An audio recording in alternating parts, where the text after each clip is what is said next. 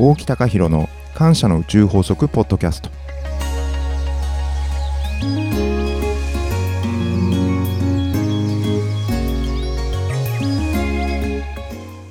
この番組はミッションナビゲーター大木隆弘が本来の自分になるための感謝の宇宙法則をお伝えする番組です。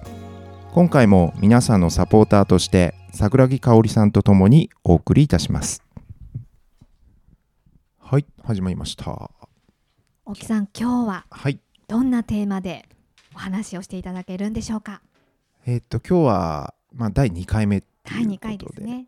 感謝の引き寄せ法則とは？ということでねあの僕の方で今、あのー発信させていただいているその引き寄せメソッドについてちょっとお伝えできればなっていうふうに思っています。いいですね。はい。感謝と引き寄せ、ダブルで教えてもらえるのめちゃくちゃ嬉しいですそうですね。あの感謝っていうのは引き寄せにおいてすごく大事だなっていうのは、まあ、どの、えっと引き寄せ関係スピリチュアル系とか自己啓発系でも言われてることなんですけれどもはい。あの僕が今あの YouTube のねチャンネルの方を以前あのいろいろさせていただいた時にその感謝のあの引き寄せ法則についての回があのバズってまして。おありがたいことに。バズったんですね。あの本当にね100本ぐらい動画出したのかな。うん。あの1本本当に少ない時だと10人とか視聴者数がね。はい。まあそれでも本当ありがたいことなんですけれども、で2年ぐらいちょっと YouTube をお休みしていてはい。で改めてパッとこうチャンネル自分のチャンネルを見たらその感謝の引き寄せの法則について話していた回の動画が2万人をお。超えた視聴数わあすごい。視聴いただいていて、でなんかコメントが20件とか入っててで申し訳なかったんでもうすぐ あのコメントを返したんですけれども、はい。あのそれだけなんかその感謝というキーワードと引き寄せっていうところの、まあ、関心がある方が非常に多いのかなっていうのを思いましてでそこであの感謝の引き寄せ法則っていうふうにあのネーミングをしたっていう経緯があります。なるほど、はい。そこから来られてるんですね。そうですね。ちなみに大木さんその動画はちらっとだけどんな内容なのか見たない方もいると思うのでちょっとだけ、ちょっとだけ教えてください。そうですね。あのその動画でお話ししたのはえっと実はあのアトピーのリハビリの時に、はい、えーっと引き寄せの実験として1日5万回のありがとうを唱えるっていうことを5万回。5万回。はい、時間で言うとね20時間、20時間、はい、ほぼ1日ですよね。そうですね。当時だからあのアトピーのリハビリをしていて、えー、ほんとね45時間ぐらいしか寝れなかったんですけど起きてる時間はずっとありがとうって言い続けるんですよ幼稚園の時の三上先生ありがとうとかね、はいはいはい。あの高校のテニス部の時にはい、僕をいじめてくれた山崎先輩ありがとうとかね。いじめた人にまであそうそうそうそうそう。そうね。もう人生で関わった人物おー。自然もう全てに対してありがとうっていう。でこれはあの、えー小林正観さんっていうもうお亡くなりになられた方が、い。まあ、いろんな著書を出されて、えーいわゆる引き寄せ宇宙の法則を、えーお伝えされている、まあ、素晴らしい方がいらっしゃってでその方に、えーセミナーだったかなうんうん参加した時にねそのお1日1000回ぐらいありがとうって言うといいですよみたいな話を聞いたんです。へえはい、でありがとうって言うとやっぱり言霊っていうね言葉がある通り、言いますよね。うん、感謝の言葉っていうのはすごくいい言霊でう、ん。でやっぱり波動が上がるんですって、うん、だからあの1000回ありがとうって言ってると自分の波動が上がっていくからなんつったかなそのいっとね2万5000回ぐらいいくと涙が溢れてきて奇跡が一つ起こるって。言われたんですよ。それでああ自分にとっての奇跡はあのアトピーが治ることだから。うはい。やったーと思って。うん。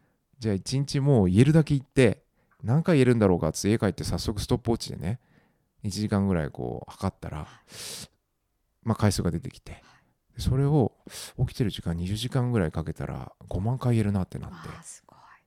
で5万回ずっと、まあ、でもこれねかれこれ7年ぐらい言い続けましたね。7年も続けたんですか、はいはい。でなかなかできることじゃないですよね。だねそれぐらいはい。切羽詰まってたんだと思います、うん。切実だったんですね。そうですねだからそういう中でやった実験の中で、はい。まあ、詳しくはまたその YouTube 動画とかまたラジオでもまたあのお伝えしますけどいろんな奇跡が起きてきたんですよ。大木さんといえば奇跡を起こしてますもんね。あの意味がわからない奇跡的な。一個奇跡また教えてください。はい。はい。でそれは多分その動画でもお伝えしたんですけど、はい。ありがとう5万回言っててで当時そのまあアトピーのリハビリをやりながら、まあ会社も辞めざるを得なくなってあの大変なリハビリではあったんですけど、はい。うちの母があのやっぱりこう希望を持つというか心が本当にもう折れてしまうような状況だったのではい。あの大好きな歌をねあのそういうスクールみたいなところに行ってワクワクすることをやったらねその生きる糧になるんじゃないかって言ってであのいわゆるアカペラとかハモリとかはいはい。そういうちょっと特殊なスクールだったんですけど、うん。そこに行かせていただいてたんですね。そんな時にあのテレビの仕事やらないのかみたいなお話がありはい。で当時はやっぱりそのセミプロの方とかも結構いらっしゃった中でまあ選考がありますと。はい。でおテレビですもんね。そうテレビの仕事なんでね、はいやっぱりその誰でも彼でも 素人でい出たいですって出れるもんじゃないみたいな。で選考があるんでその自分の思いとかあー自分がその番組に出たら何がいいかとかそういうのを書いてうん僕にメールちょうだいって言って先生に言われたんですよ。で僕すごいなんかワクワクしちゃってで送ったんですよね、はい。そしたらあのじゃあ大木くんよろしくお願いしますって話になったんですよ。受かっですね。で僕ただのし歌好きの素人だったのに。周りだからもうセミプロの方とかね、はいはい。歌の活動とかされてる方がいらっしゃったのに、うん。でなんで僕を選んでくれたんですかって聞いたんですよね、はい。そしたらなんかその先生が「大木くんねメール長い」って。最後まで読んでないって。長すぎて。っつって。長いの送ったんですねそう。奥さん。思いが溢れちゃって。ですごい長いメール送ったんですけどなんかその熱意というかそれで出させていただいた。でその番組がはい。ちっちゃいこうケーブルテレビのこうあんま有名でもない番組ぐらいなのかなって最初ちょっと思ったんですけどはい。蓋開けてみたらびっくりであのフジテレビではいはい。12月に毎年毎年やっている歌の特番で FNS 歌謡祭ってあるんですけど、存じ上げてます。はい、はい。その番組だったんですよ。まあ。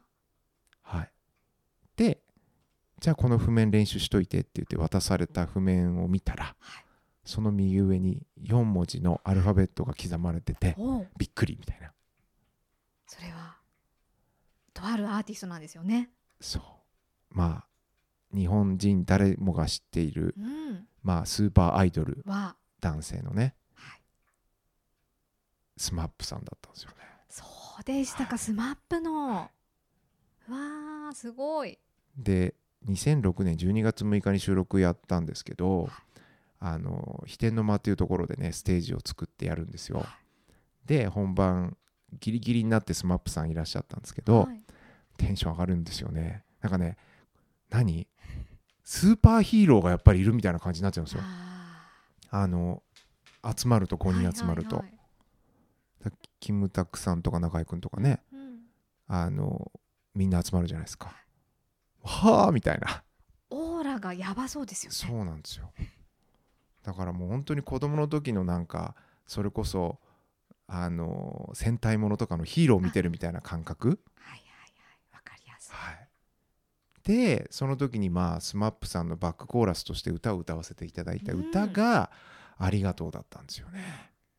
そんなことってあります？ありがとうありがとうって言ってたらまあありがとうって言わざるを得ない奇跡を体験するよって言ってたら本当にありがとうありがとうってずっと歌ってたみたいな。まさにありがとうの奇跡ですね。そうですね。でその時にやっぱりそのありがとうっていう感謝うん。っていうものは波動としてはめちゃめちゃやっぱり高いのでそういうその自然と湧き上がる感謝みたいなところの領域に自分が入れたらよりついてることであったりとか自分がこう豊かさだったりとか自分らしい人生に向かっていくっていうのをやっぱりその時になんとなく感じてでその時にね誰でも一人の例外もなくやっぱりこの自分が経験したこの引き寄せメソッドで多くの人が幸せになれるようななんかそんな学校とかを作れたらいいなってなんかその時思ったんですよね。その時の思いがこうしてまた現実につながってくるわけですねそうですね沖さん。そうだからあの時の経験はやっぱり人生の中でもすごい大きかったですし今振り返ってもねえこんな奇跡じゃないですかや本当奇跡ですよね。全然歌のプロでもへったくれも何でもないですよ。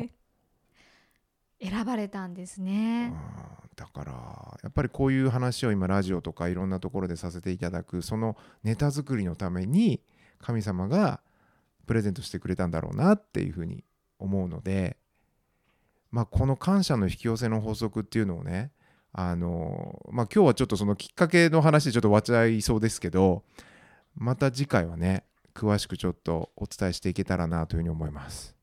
はい。もう沖さんといえば本当に感謝の引き寄せ実践あるのみということでいろんなことされてますもんね。いっぱい失敗したし 恥ずかしい話もいっぱいあるしみたいなね。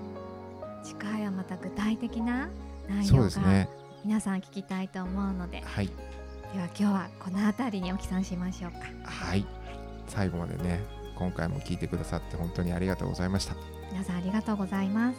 はい。じゃあまた次回をお楽しみに。お楽しみに。はい。かおさんもありがとうございました。はい、沖さんありがとうございました。はーい